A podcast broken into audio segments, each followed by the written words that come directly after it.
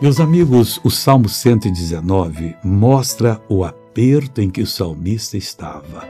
Mas o salmista ele tinha uma confiança em Deus, e nós vamos ver aqui agora.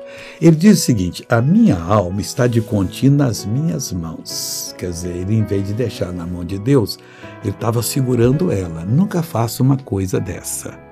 Todavia, ele disse: Não me esqueça da tua lei.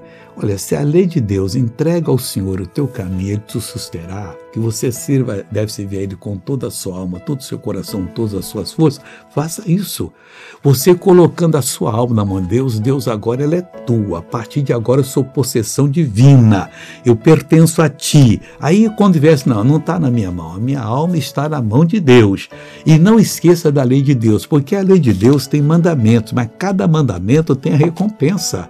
Você crê no Senhor Deus que Ele vai lhe salvar. Você confia nele que Ele vai lhe guardar. E assim será sempre.